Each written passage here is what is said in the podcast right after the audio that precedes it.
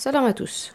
Alors aujourd'hui, euh, j'inaugure une nouvelle playlist euh, sur la Palestine. L'ouvrage euh, qui va me servir de référence est le résultat du méticuleux travail du comité de vigilance pour une paix réelle au Proche-Orient. Il s'agit d'une association qui édite les publications et les recherches de nombreux intervenants sur les questions de la Palestine. Donc je vais commencer par un texte de Pauline Grégoire Marchand de l'ENS de Cachan.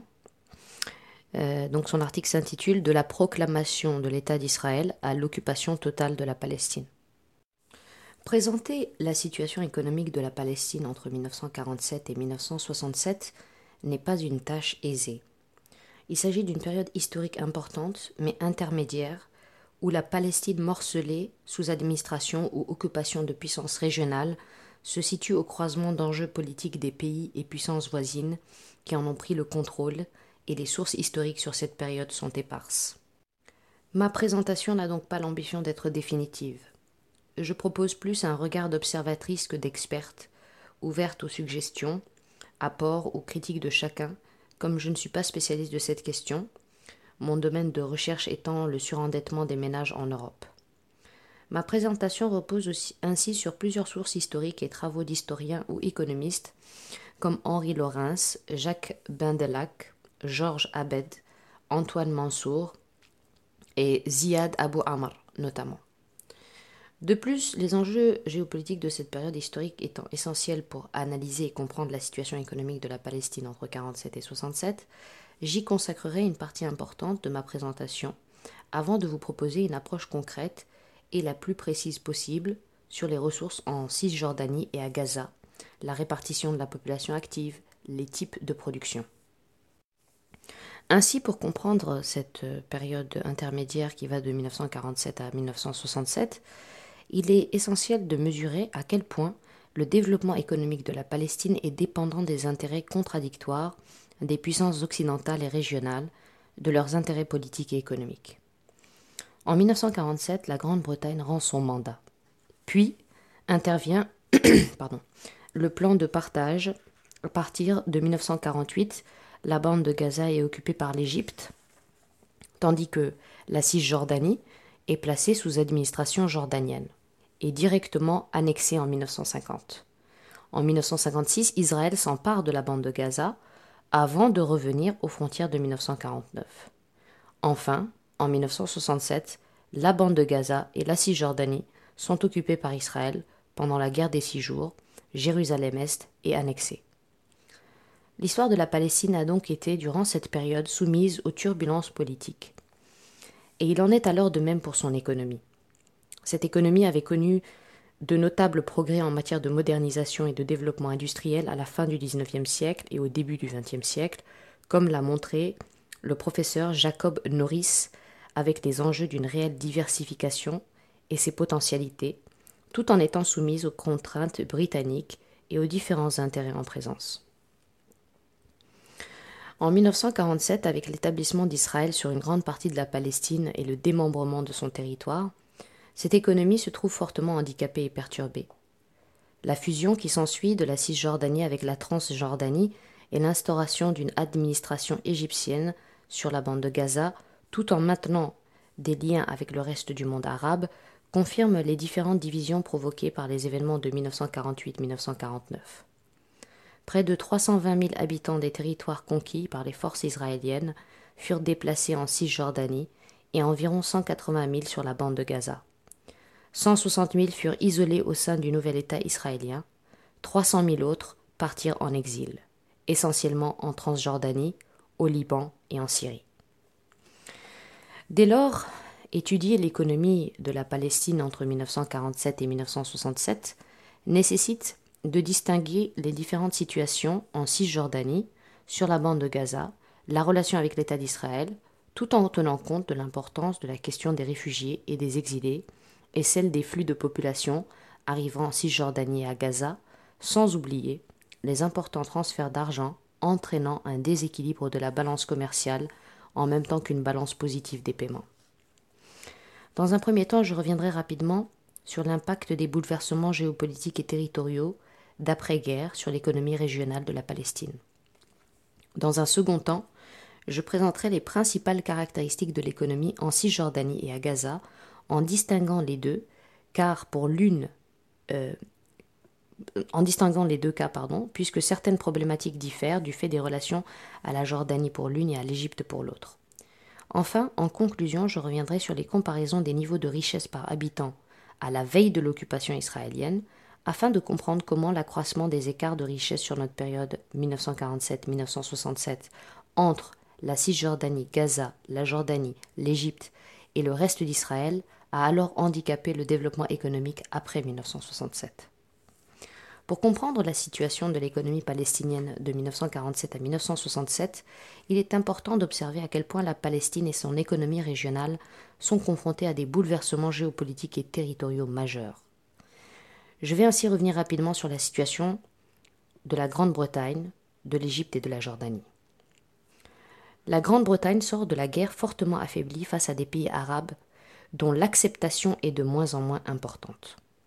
Cette situation économique a des conséquences majeures. On assiste à un épuisement de l'économie britannique qui l'a conduit à repenser sa présence au Proche-Orient. Dans un premier temps, le gouvernement travailliste, pendant l'été 1945, avait eu l'illusion que l'inspiration social-démocrate permettrait un dépassement des rapports de domination impériales. La politique a consisté à proposer un développement économique soutenu par de grands projets de développement sous garantie de non-intervention dans les affaires intérieures. Mais très rapidement, cette conception s'est révélée assez illusoire et surtout refusée par les populations. L'épuisement de l'économie britannique crée notamment des nouveaux liens entre les pays arabes ou les modifie. En effet, la Grande-Bretagne est lourdement endettée, notamment à l'égard des économies de la région comme l'Égypte, la Palestine, l'Irak, et elle peine à rembourser. Les Britanniques imposent même un échelonnement des versements Or, cela fragilise encore plus les relations et suscite de nouveaux ressentiments. Notons aussi les difficultés monétaires. Les monnaies de ces pays, indexées sur la livre sterling, ont alors été rendues inconvertibles en dollars. Le dollar étant devenu la monnaie de référence mondiale des échanges, cela nuit alors fortement aux conditions d'échange et de développement de la région. Enfin, l'industrie britannique est incapable de fournir les biens d'équipement le matériel industriel, mais aussi militaire aux pays de la région. Dans ce contexte, l'acceptation des pays arabes et particulièrement de l'Égypte diminue, avec les revendications nationalistes croissantes. L'Égypte dès 1945 demande la renégociation des traités de 1936 et l'évacuation totale de son territoire. En revanche, en Jordanie, la situation est différente.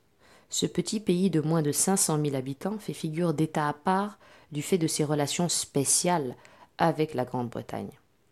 L'émirat de Transjordanie est devenu indépendant dès 1946 pour devenir le royaume hachémite de Jordanie et un traité d'amitié perpétuel est signé en 1946. Cela fait de la Jordanie un satellite de la Grande-Bretagne aux yeux des pays voisins alors même que la Jordanie n'a pas encore obtenu de reconnaissance diplomatique, notamment de l'URSS et des États-Unis. Au-delà de leur relation avec la Grande-Bretagne, la situation politique et économique même de l'Égypte et de la Jordanie est donc essentielle pour appréhender l'économie de la Palestine entre 1947 et 1967. L'Égypte est alors un pays assez pauvre, très peuplé, qui manque d'espace habitable.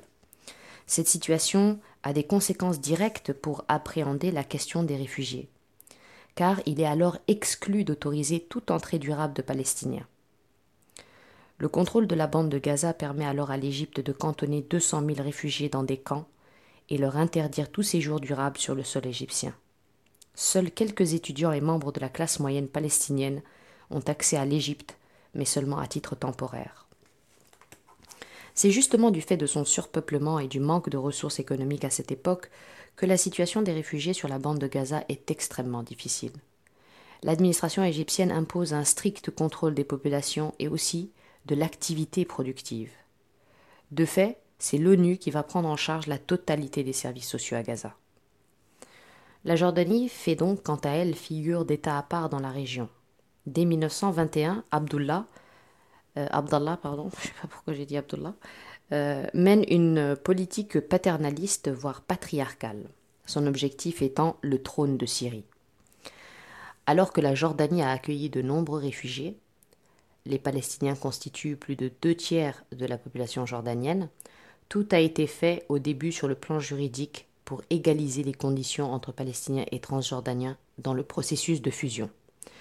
Les enjeux de cette politique, qui va avoir des conséquences économiques importantes, sont avant tout géopolitiques. La Jordanie veut absorber les Palestiniens dans la nouvelle entité politique, mais entre absorption des Palestiniens et conclusion d'un accord de paix avec Israël, il y a contradiction. Le refus des Israéliens de faire des concessions territoriales affaiblit les marges de manœuvre du pouvoir jordanien. Un autre aspect important est à souligner. La population palestinienne à cette époque possède un niveau de formation bien supérieur à celui des Transjordaniens, grâce notamment à la classe moyenne des fonctionnaires, de professions libérales et de commerçants qui s'était développée sous le mandat britannique en dépit des restrictions.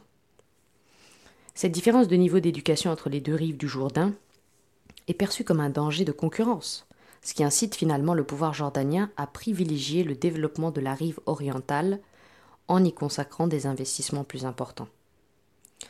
Après avoir évoqué le contexte géopolitique, j'en arrive désormais à présenter les situations spécifiques de Gaza et de la Cisjordanie. Je tenterai ainsi de démontrer comment, suite au plan de partage, l'économie de la Palestine est malgré ses atouts peu à peu considérée comme l'économie d'une province éloignée et délaissée par les puissances arabes, tout en conservant à leurs yeux certains éléments intéressants, en particulier à Gaza. La Cisjordanie est progressivement négligée par le régime jordanien, désireux d'asseoir son pouvoir. La création de l'État d'Israël a engendré des changements radicaux dans les relations et les connexions de la Cisjordanie, qui s'en trouvent bouleversées, en particulier au plan de sa situation économique, puisque avant 1948-49, elle était totalement intégrée au reste de la Palestine. Mais la guerre l'a coupée des principaux centres économiques et industriels qui constituaient les marchés vers lesquels pouvait s'écouler sa production agricole. Elle perd aussi ses ports et l'accès à la Méditerranée, et connaît un afflux important de réfugiés qui augmente ses difficultés économiques en créant d'importants problèmes de chômage. En 1947, la Cisjordanie est plus développée que la Transjordanie. Mais cette tendance s'inverse rapidement puisque le régime d'Amman décide progressivement de favoriser le développement économique de la rive est du Jourdain au détriment de la Cisjordanie. Ainsi, les infrastructures sont particulièrement négligées. L'industrie et même le secteur agricole progressent moins vite que sur la rive est. Pourtant, ce lien avec l'autre rive du Jourdain est ancien. En témoigne la construction des ponts sous le mandat britannique.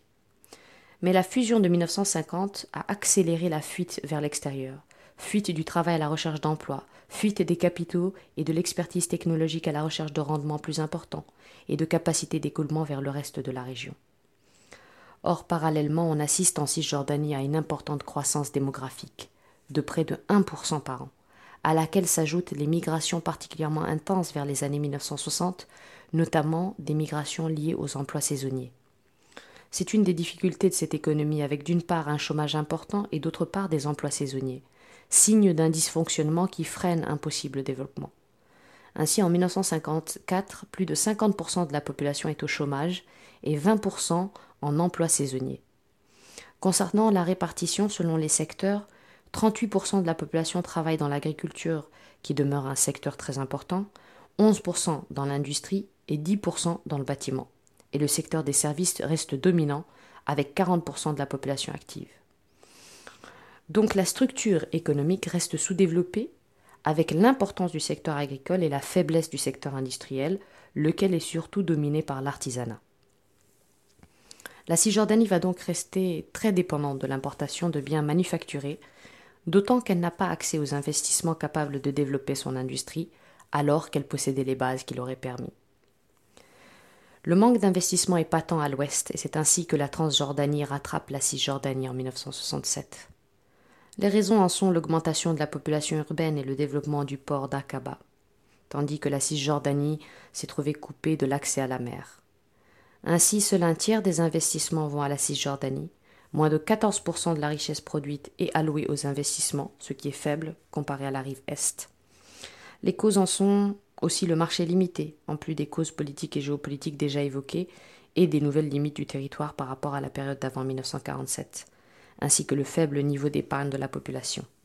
La priorité est donnée à la rive Est. Au regard de ce faible niveau général des investissements, un secteur reste cependant important, celui de la construction. Les deux tiers des investissements lui sont consacrés, surtout dans le secteur privé, très peu dans le secteur public. C'est révélateur aussi de l'attachement à la terre, de la volonté de s'installer durablement en Cisjordanie. Pour les échanges, il faut noter le déficit de la balance commerciale, puisque le pays importe beaucoup plus qu'il n'exporte, révélateur des difficultés de développement. En revanche, la balance des paiements, c'est-à-dire les flux financiers, est positive parce qu'à cette période déjà, il y a d'importantes arrivées de capitaux provenant de la population en exil, mais aussi des ONG et de l'aide internationale, qui représentent un apport considérable. Nous résumerons ainsi la situation de la Cisjordanie au cours de cette période. D'une part, des atouts, une population éduquée, une classe moyenne provenant d'un espace économique et géographique qui avait été actif avec des marchés et des capacités d'écoulement. D'autre part, un développement freiné à la fois par les effets négatifs de la modification territoriale et politique et par le privilège accordé par le régime jordanien à la rive orientale du Jourdain. Quant à la bande de Gaza, ce territoire est dès 1947 surpeuplé et commence à dépendre fortement de l'aide apportée par les Nations Unies. Avant 1947, la bande de Gaza était partie intégrante de la Palestine du Sud. Les deux districts de la province de Gaza, Gaza et Beersheba, étaient les aires les plus pauvres du pays. Mais Gaza profitait de nombreux atouts, notamment la zone côtière qui faisait de Gaza un lieu d'entrepôt où les produits de la province, le blé, l'orge de Beersheba attendaient d'être exportés. En 1948, il ne reste que 2,5% de la province de Gaza, c'est-à-dire une bande de sable côtière, sans relief, très contrainte dans son développement économique, étant coupée du reste de la Palestine. L'accord d'armistice entre l'Égypte et Israël en 1949 reconnaît la bande de Gaza comme une entité séparée sous la supervision de l'Égypte. À cette coupure territoriale et économique s'ajoute alors l'afflux important de réfugiés avec un triplement de la population au lendemain de 1948. Cependant, Gaza connaît un modeste développement économique, fondé essentiellement sur les échanges avec l'Égypte, dont les commerçants palestiniens. Parmi les échanges, citons les envois de fonds, la mise en valeur des terres arables, la production d'agrumes et de légumes, le dynamisme du secteur de la pêche. Mais tous ces éléments restent confrontés à la problématique de la surpopulation et à la sévérité des contraintes de ressources. Gaza a une population nombreuse et qui augmente de près de 3% par an. Une population très jeune. En 1948, 48% de la population à Gaza a moins de 15 ans. Des hommes en âge de travailler, mais un chômage très élevé, surtout chez les réfugiés. Parmi eux, 1 sur 7 est au chômage, alors qu'ils sont 80% en âge de travailler. Concernant la population active et l'emploi, un tiers de la population travaille dans l'agriculture. L'emploi industriel est assez négligeable et 60% de la population travaille dans le secteur de la construction. On retrouve à Gaza le même phénomène qu'en Cisjordanie, la faiblesse générale des investissements, sauf la construction dans le secteur privé, là également comme signe d'attachement à la terre. Les sources de revenus, hormis les versements de la diaspora, viennent essentiellement de l'agriculture et de la pêche avec 30% des ressources, 3% proviennent de l'industrie, 5% de la construction, 20% du commerce et 2% des transports. La pêche est développée pour répondre à la demande locale. L'agriculture repose surtout sur la production d'agrumes et la majorité des exploitations sont de toute petite taille. De même, l'industrie est essentiellement composée de petits ateliers de propriétaires exploitants pour satisfaire la demande locale. L'industrie s'appuie sur les ressources locales, moulins à farine, pressoirs d'olives, tapisseries, production d'engrais, de boissons non alcoolisées, fabrication de cigarettes. L'industrie est concentrée dans la ville de Gaza, le tissage étant la principale activité industrielle. Mais dans les années 1960, l'industrie décline rapidement, faute d'expertise ou d'investissement suffisant. Ainsi, le secteur textile et la production de savon connaissent une très forte baisse face à la concurrence étrangère, faute de capacité de, de réparation du matériel et de ressources pour les développer. L'accès au crédit et aux investissements s'avère ainsi particulièrement problématique et limite le développement économique de Gaza. Des filiales de banques, arabes comme Arab Bank Limited de Jordanie et les banques égyptiennes d'Alexandria et El Oumma ont pourtant exercé leur activité sur la bande de Gaza avant d'être fermés en 1967 par les autorités israéliennes. Mais les services sont limités et concentrés sur le commerce au détriment de l'industrie et de l'agriculture. Il convient donc de retenir le grand déséquilibre entre la masse de ressources humaines que représente la population de Gaza en âge de travailler et le peu de ressources matérielles, les freins au développement du fait d'infrastructures inadéquates et une absence de marché intégré. L'importante population éduquée génère de la main-d'œuvre pour les États du Golfe, particulièrement l'Arabie saoudite. L'emploi en Israël est aussi ouvert aux Gazaouis, mais assez limité, avec 6000 Gazaouis travaillant en Israël en 1969. En 1961, une banque locale, la Banque de Palestine, est ouverte, mais fermée en 1967 avant d'être rouverte en 1982 à condition de n'utiliser que la monnaie israélienne, ce qui décourage les déposants étant donné la forte volatilité du shekel israélien. Seul le secteur de la construction est en expansion car les autres opportunités d'investissement sont limitées, mais aussi, comme évoqué précédemment, suite à la détermination de la population à s'installer durablement et donc à la prédisposition à investir dans son habitation pour affirmer un droit à la terre. Le commerce, enfin, est un secteur important.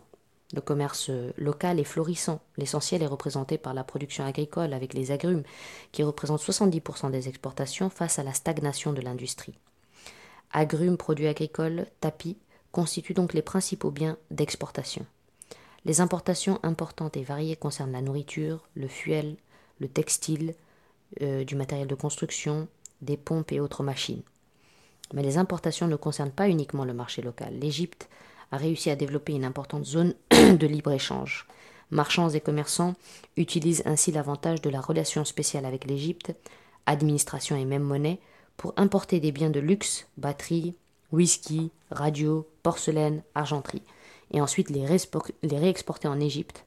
Ainsi, entre 1954 et 1966, les importations de nourriture ont été multipliées par 4 alors qu'en revanche les importations de porcelaine et d'argenterie ont été multipliées par 60.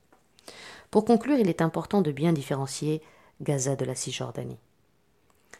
Durant cette période, les conditions politiques et territoriales sont différentes. En revanche, quelques points communs et des atouts similaires le niveau d'éducation de la population, une population en âge de travailler, des secteurs porteurs comme la production d'agrumes à Gaza et les versements d'argent provenant de la population en exil, qui sont de réels atouts pour l'époque mais les contraintes sont très importantes. L'absence de marché intégré, l'absence d'investissement nécessaire à la pérennisation des activités industrielles et la surpopulation provenant des vagues de réfugiés.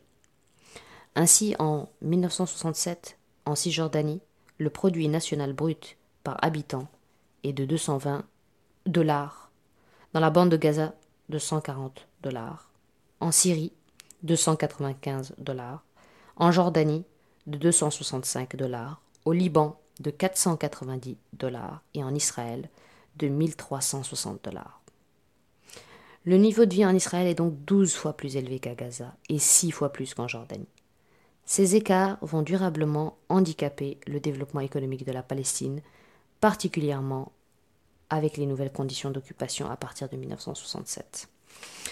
Je tiens à souligner l'apport majeur de quatre ouvrages pour réaliser cette présentation, dont l'essentiel des informations est issu de George Abbott, de Palestinian Economy, avec notamment un chapitre d'Antoine Mansour consacré à la Jordanie, de West Bank Economy, et un chapitre de Ziad Abu Amr consacré à la bande de Gaza, dit Gaza Economy.